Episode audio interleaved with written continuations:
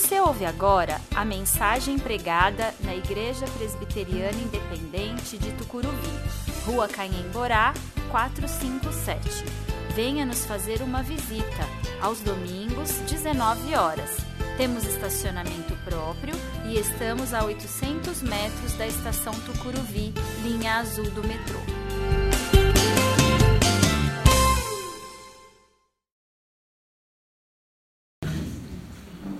Estarmos unidos, reunidos, em nome de Cristo para adorar, exaltar e agora ouvir a palavra.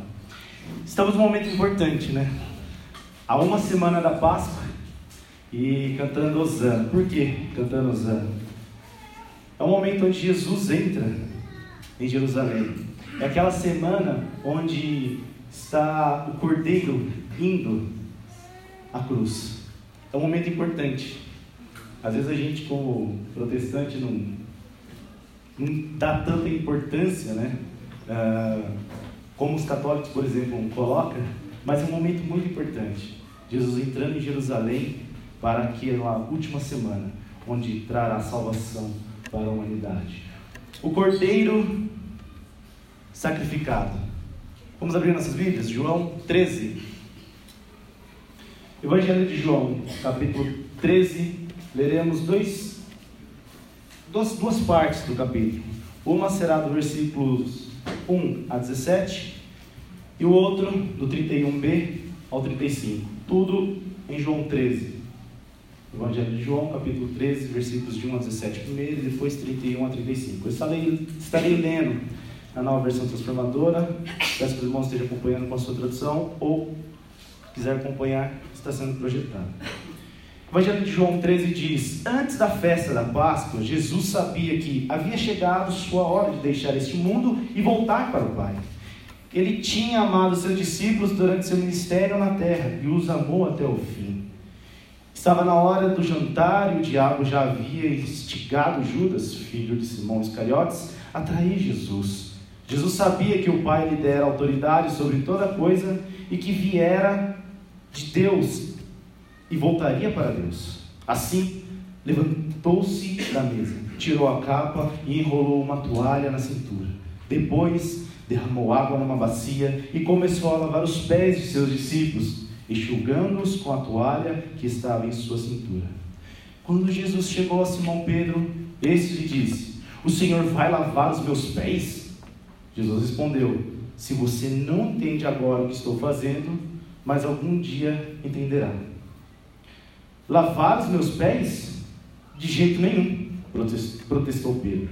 Jesus respondeu: Se eu não os lavar, você não terá comunhão comigo. Simão Pedro exclamou: Senhor, então lave também minhas mãos e minha cabeça, e não somente os pés. Jesus respondeu: A pessoa que tomou banho completo só precisa lavar os pés para ficar totalmente limpa. E vocês estão limpos, mas nem todos.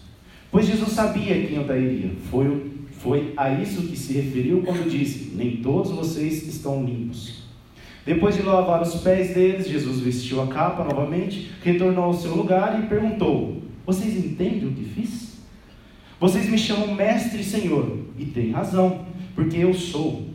E uma vez que eu, seu senhor e mestre, lavei seus pés, vocês devem lavar os pés uns dos outros. Eu lhes dei o exemplo a ser seguido. Façam como eu fiz a vocês. Eu lhes digo a verdade: o escravo não é maior que seu senhor, nem o mensageiro é mais importante que aquele que o envia. Agora que vocês sabem essas coisas, serão felizes se as praticarem. João 31b a 35. Chegou a hora de o Filho do Homem ser glorificado e, por causa dele, Deus será glorificado. Uma vez que Deus recebe glória por causa do Filho, dará ao Filho sua glória de uma vez por todas. Meus filhos, estarei com vocês apenas mais um pouco. E como eu disse aos líderes judeus, vocês me procurarão, mas não poderão ir para onde eu vou. Por isso, agora eu lhes dou um novo mandamento Amem uns aos outros, assim como eu os amei, vocês devem amar uns aos outros. Seu amor uns pelos outros provará ao mundo que são meus discípulos. Amém. Vamos orar? Senhor Deus, obrigado, Pai, por este momento. Obrigado porque o Senhor vem é, nos constrangendo e nos movendo a Ti, Senhor. Obrigado, Senhor, porque o Espírito Santo está presente. Agora, Senhor, usa-o para que toque as nossas vidas. Que a Sua palavra venha de encontro aos nossos corações e a nossa mente venha transformando as nossas vidas. É isso que nós oramos e agradecemos em Teu nome. Amém. Começamos uma nova série no domingo passado com o tema Vida e Vida de Jesus. A pregação que o pastor trouxe como subtema domingo passado foi o Cordeiro Ungido. Um texto bem conhecido por nós conta sobre uma mulher que utiliza um perfume bem caro. E o pastor explicou, inclusive, domingo passado, muito caro. para ungir os pés de Jesus e logo segue com seus cabelos um exemplo de respeito e total submissão a Cristo. Aquele era um ato de reconhecimento que Cristo é o Senhor da vida daquela pessoa. Hoje continuaremos a trilhar o tema principal da vida de Cristo e o nosso texto irá nos ajudar a compreender sobre o cordeiro que foi sacrificado. Nos próximos domingos estaremos estudando juntos também o Cristo, o vencedor e o ressurreto. Apenas relembrando alguns assuntos que o pastor inclusive trouxe no domingo passado e falou sobre o Evangelho de João, nós temos como pano de fundo. O Evangelho de João foi escrito por João, filho de Zebedeu, escrito na última década do primeiro século. Tem sua mensagem como centro o cordeiro enviado por Deus ao mundo, o Verbo se fez carne vimos que o Evangelho de João é dividido em dois grandes blocos. E o texto que nós lemos inicia o segundo bloco, o seu retorno ao Pai. O texto que estamos vendo é o início da preparação dos discípulos por Jesus. Essa preparação é da caminhada de, de, dos discípulos sem Cristo agora. Ela inicia na onde nós lemos e vai até o capítulo 17. E passando por vários temas, vários assuntos oração pelos discípulos, a missão do Consolador, a videira e os ramos, a promessa de um Consolador, entre outros. O acontecimento que lemos é a última ceia que o Mestre teve com aqueles homens. Estamos diante, talvez, de algumas horas do momento mais dramático, o sacrifício de Jesus Cristo. É interessante como João não se preocupa em descrever como que aquela noite seria exatamente sobre a questão da Eucaristia, como os outros evangelhos traz. Porém, João se preocupa em trazer uma ação de Cristo, o lava-pés. Eu falarei disso um pouquinho mais para frente. Na hora oportuna, falarei sobre o significado do lava-pés. Quando lemos o verso 1, percebemos o quanto Cristo amava aqueles que o seguiam. Aquele era um momento singular para seus discípulos. Nos próximos versos será descrito um acontecimento único de um mestre para com seus seguidores. E aqui nós já iniciamos, no primeiro verso.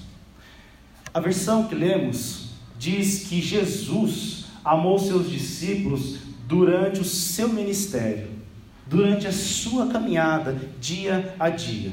Já na versão revista atualizada, quem tiver aí, se você perceber, a tradução fala que ele amou os seus que estavam no mundo e amou até o fim. É interessante olhar para as duas versões e percebermos que elas se completam. Jesus é aquele que caminha junto com os seus seguidores, ensinando, exortando, amando, no seu ministério, dia após dia. Um mestre que se preocupa com eles. Porém, quando nós olhamos para a outra versão, vemos que o mestre ama aqueles que estão no mundo, aqueles que são humanos, aqueles que erram. E não falta, inclusive, nem exemplo daqueles doze traidor, mentiroso, negador, ou aquele que eu só acredito vendo. Vocês falando eu não acredito, mas eu quero ver, quero tocar. E é um Jesus Cristo que ama até o fim, até a morte, a morte de cruz. Era o cordeiro sacrificado, enviado na cruz, em que ama os seus seguidores, até ele gritar, falar: está consumado. Era o cordeiro sacrificado que sabia o momento de se entregar em amor dos seus seguidores. Passaria para o Pai, ou a volta para casa, inclusive, não de forma tranquila, mas abandonado, como prisioneiro, açoitado, escarnecido, torturado e desonrado numa cruz. O cordeiro que sacrifica sua própria vida para levar os nossos pecados. Não apenas aqueles homens, mas de todos que, seguem, que seguiram e seguem a este Cristo. O justo, Filho de Deus que se entrega por nos amar até o fim. Mediante a isso, pensando no Cordeiro de Deus, precisamos viver uma vida vigilante e de oração. Cristo nos ensina quando exorta seus discípulos sobre a questão da oração, sobre a questão de vigiar e orar, quando está lá no Getsemane. É, é um ensinamento onde ele volta, sai para orar e quando volta vê seus discípulos dormindo. E ali exorta. É necessário que vigiemos e oramos. E quando nós vemos o verso 2, vai de encontro justamente que Jesus está ensinando. Pois no coração de Judas foi colocado algo, ou seja, o discípulo não que não ora, que não estabelece um relacionamento profundo com Cristo, que não estabelece uma prática devocional, está à mercê de qualquer situação. Está com o coração vulnerável para os pensamentos e sentimentos do pecado. Agora eu te pergunto: como está o seu relacionamento com Cristo? Quais são as suas prioridades na vida? Se você fizesse uma lista, por exemplo, hoje, né, e olhasse para o seu dia a dia, o que vem primeiro? Jesus deve ser o primeiro dessa lista das nossas ações. Jesus deve estar no topo dessa lista.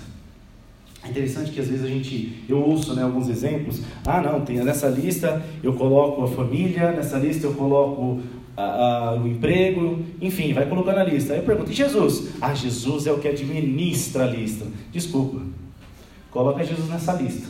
Porque se você não colocar nessa lista, você nem vai lembrar que é ele que administra, você que vai administrar, e eu que vou administrar. Coloca ele no topo da lista. A nossa prioridade deve estar voltada em Cristo, que se entregou, que é o Filho de Deus e tem toda a supremacia em suas mãos.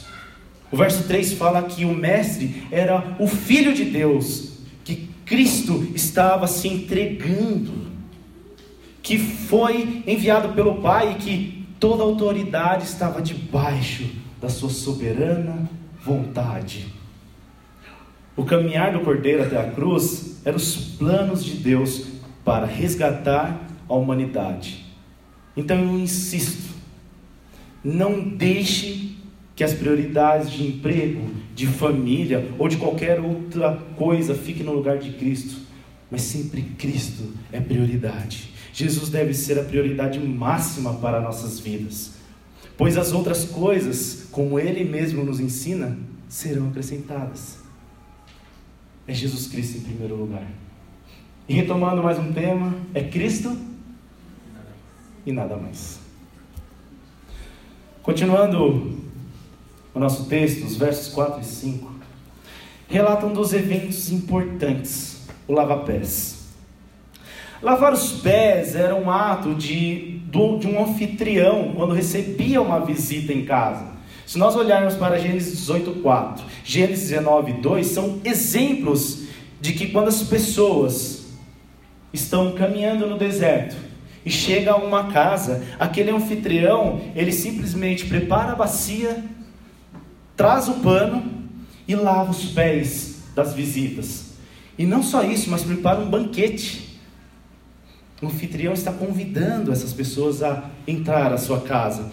Além disso, Jesus estava se colocando no lugar de servo.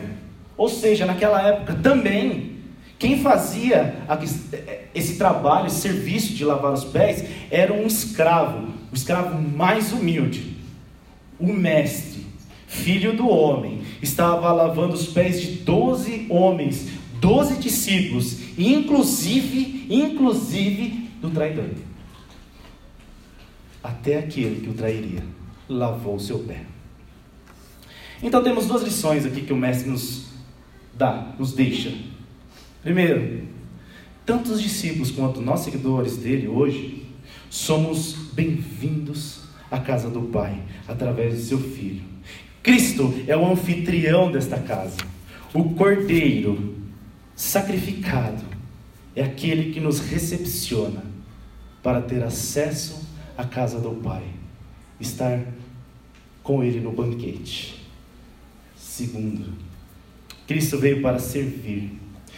É interessante que este verso vai de concordância com Filipenses 2,6 que diz: Subsistindo em forma de Deus, esvaziou-se a si mesmo, assumindo a forma de servo. Em Filipenses, Paulo escreve isso. Jesus é o mestre que ensina aos seus discípulos, seus seguidores, a servir, servindo, sendo servo. E ele mostra que nós precisamos deixar todo eu que a sociedade prega. Você é bom, você pode, você é capaz.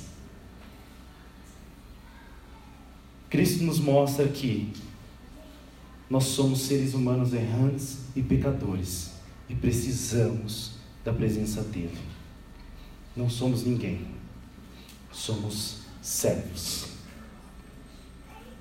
Você é um seguidor de Cristo? Então seja igual ao mestre. E é interessante a palavra mestre. Você é igual ao mestre.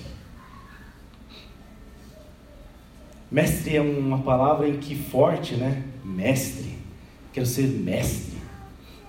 É interessante como Cristo nos ensina ao contrário sobre o que a gente acha.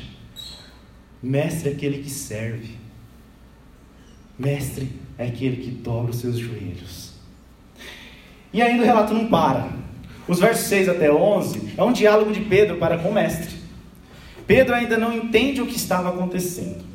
Ele cria uma situação que mostra sua presunção, inclusive. Era o conteúdo do orgulho humano em não aceitar o que o mestre estava fazendo. Não, o mestre não pode fazer isso. Negar a ação de Cristo em lavar os pés é não ter acesso à casa do Pai. Lembra do anfitrião? Negar que o anfitrião lave seus pés, os, os pés dos discípulos, é negar esta entrada, o chegar a Deus é não aceitar o convite do anfitrião e não fazer parte em servir. E é difícil. É difícil servir. E ainda pensando em lavar o pé daquele que trai. Para Pedro entender o que estava acontecendo, ele precisava passar pela negação, pela humilhação esvaziar-se de si, reconhecer que Jesus era o seu Senhor. Ele não entenderia naquele momento, ele não entendeu naquele momento, mas nos acontecimentos seguintes da sua vida, ele entende a responsabilidade do Senhor de seguir a Cristo. Quando ele nega Jesus Cristo, ele entende. Quando Jesus ressuscita, ele entende. Só depois ele entende vivenciando, vivendo. Porém, Pedro, não contente, pede para lavar o corpo todo. Mas o mestre é mestre e responde de forma muito profunda: aquele que aceita Cristo já está limpo do pecado. Inclusive, trazendo um conceito do próprio Paulo em Romanos, significa que quando nós estamos em Cristo Jesus, nós somos justificados e nenhuma condenação há. Porém, Jesus ensina que, mesmo aquele que está limpo, aquele que é justo, aquele que está justificado na cruz, foi justificado com Ele, ainda assim precisa lavar os pés constantemente no caminhar do dia a dia. O caminho seria difícil e árido. Não apenas porque o caminho é difícil, mas porque o ser humano precisa sempre, sempre estar voltando a Cristo e lembrar de lavar os pés e que se não lavar os pés, não tem acesso à casa. Reconhecer o senhorio de Jesus Cristo em nossas vidas, dia a dia. O caminho só é possível com Cristo quando temos a lembrança que foi Ele quem nos lavou de todo pecado. Mas o mestre coloca um alerta aos seus seguidores. Versos 10 e 11 fala que, mesmo sendo um seguidor de Cristo, mesmo estando na Sua presença, ainda assim corremos o risco de errar e não aceitar esses ensinamentos. Um alerta a toda a igreja, um alerta a todos nós, para que oremos e oremos sem cessar. nos versos seguintes, o Mestre conclama aos discípulos de seguir aquele ato em suas vidas. Se ele era o Mestre e serviu aqueles homens, então todos aqueles que seguem devem fazer o mesmo: lavar os pés um dos outros. Um gesto de humildade que destrói, como eu falei no começo, todo o ego do ser humano não existe meritocracia, não existe. Todos somos iguais. Jesus nos ensina que devemos ter o prazer em servir uns aos outros, e inclusive o traidor. Será que estamos dispostos a nos ajoelhar e lavar pés sujos um dos outros? E lembrando quando a gente lava um pé sujo, a gente não pode esquecer que o nosso pé também está sujo. Se somos seguidores de Cristo, então devemos imitar todas as ações que Cristo, que Cristo nos ensinou. O reconhecimento virá de Deus, sempre virá de Deus, e não daquele que lavamos os pés. Por isso, por entender que o reconhecimento vem de Deus, seremos muito, mas muito felizes. Concluindo, olhando para os versos 31b a 35, vemos que Cristo é aquele que é glorificado. Um cordeiro sacrificado que glorifica o Pai, que volta para casa e salva a humanidade. O cordeiro que veio para inaugurar a sua igreja e mostrar por que e para que veio ele fez cumprir a promessa que foi designada a ele pelo próprio Pai: servir e morrer na cruz para restaurar a humanidade. Porém, ele deixou um ensinamento muito claro: o lava-pés, que inclusive é confirmado no verso 34. Lavar os pés uns dos outros é amar uns aos outros com o amor que Cristo nos amou. Inclusive falamos sobre isso na quarta-feira, quando vimos em 1 Coríntios 13: nada vale, nada adianta se não tivermos amor. Podemos falar a língua dos anjos, podemos falar qualquer coisa, podemos ter previsões, podemos ter dons, mas se não, fala, se não tiver amor, nada vale. Lavar os pés dos outros é um ato de servir e amar o próximo. Devemos nos ajoelhar, lavar os pés sujos um dos outros, inclusive daquele que você nem gosta. Até esse devemos lavar o pé. Inclusive, só um parênteses: se você não gosta, então trabalhe no seu coração. Peça para o Espírito Santo trabalhar isso no seu coração. Fala, Senhor, eu quero amar com o Senhor minha mão. E quero lavar os pés de todos. O reconhecimento que somos igreja de Cristo acontece quando imitamos o nosso Mestre. Só quando reconhecemos e vivemos tudo aquilo que Cristo falou e fez, fazemos parte do seu reino. Viver como igreja é servir no mundo. Ao vivermos assim, provamos para o mundo que somos discípulos de Cristo, que somos a verdadeira igreja enviada por Ele na terra e que não existe outro lugar melhor que a presença de Jesus Cristo. O Cordeiro foi enviado para ser sacrificado, para servir e amar. Nós, como igreja, precisamos caminhar com Ele para o mesmo destino, sermos servos e amar uns aos outros, independente da religião, se é ateu, se é espírita, se é das religiões africanas, se é católico, enfim, devemos amar a todos, lavar, servir, lavar os pés e servir a todos. Quando amarmos dessa maneira, então faremos parte do corpo de Cristo, que é a igreja espalhada pela face da terra. Deixe que o Espírito Santo domine sua vida e mostre que você não é nada.